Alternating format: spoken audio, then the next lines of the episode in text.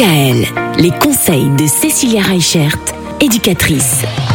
Pas de Noël sans pâtisserie. Ça, on est tous d'accord là-dessus. Et justement, parmi toutes ces bonnes pâtisseries des fêtes de fin d'année, il y a les fameux Jean Bonhomme, comme ils l'appellent euh, notamment en Haute-Saône, hein, mais qu'en Alsace on appelle Manala ou Manele. Euh, les Manala pour la Saint-Nicolas, c'est pas mal.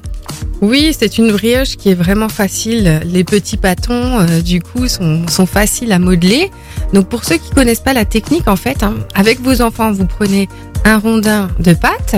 On va le saucissonner sur un tiers pour avoir notre tête de bonhomme.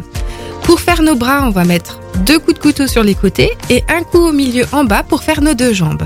Donc, c'est vraiment très Ah, c'est simple. très simple, mais dit comme ça, ça paraît simple. C'est vraiment super facile.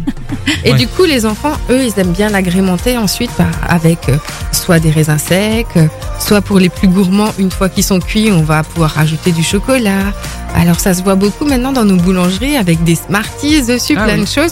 Donc ça déroge quand même de, de l'histoire de, de notre euh, de notre Madame à le départ qui est censée représenter soit les bonhommes du Saint-Nicolas qui ont failli être mangés, Mhm. n'est-ce pas, par notre méchant ogre, soit c'est censé représenter justement euh, notre Saint-Nicolas. Alors pour les enfants, ces techniques-là, ça va être chouette parce que ça va vraiment leur permettre de pouvoir manipuler et d'avoir un résultat final qui va être vraiment super chouette.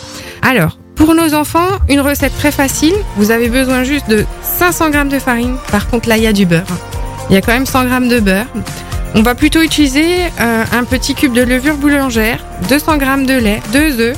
Et là, nos enfants, ils vont se rendre compte que le plus dur, c'est d'attendre que la pâte elle lève. Ah, oui, bah oui, la C'est ça. Ouais. Donc euh, l'idée, c'est quand même de la faire lever deux fois. Et pour les faire patienter, ben, rien ne vous empêche de raconter les histoires du Saint-Nicolas Mais oui, et de leur rappeler que ben, il leur reste quelques jours avant Noël pour être sages. oui, oui. oui. Parce que sinon, ben, on rappelle quand même que le Saint-Nicolas fait quand même assez peur aux enfants Euh, à cause du père fouettard. Le Handstrop, Voilà.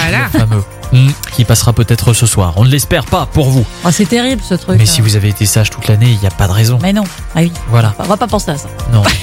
tu as été sage toute l'année, toi, Myriam? Toujours Ah oui, Moi, toujours très très sage. Toujours. Ah oui, Ah, je, suis, je suis donc le- la seule exception à la règle. Bon, les gâteaux de Noël, c'est pour demain. Retrouvez l'ensemble des conseils de DKL sur notre site internet et l'ensemble des plateformes de podcast.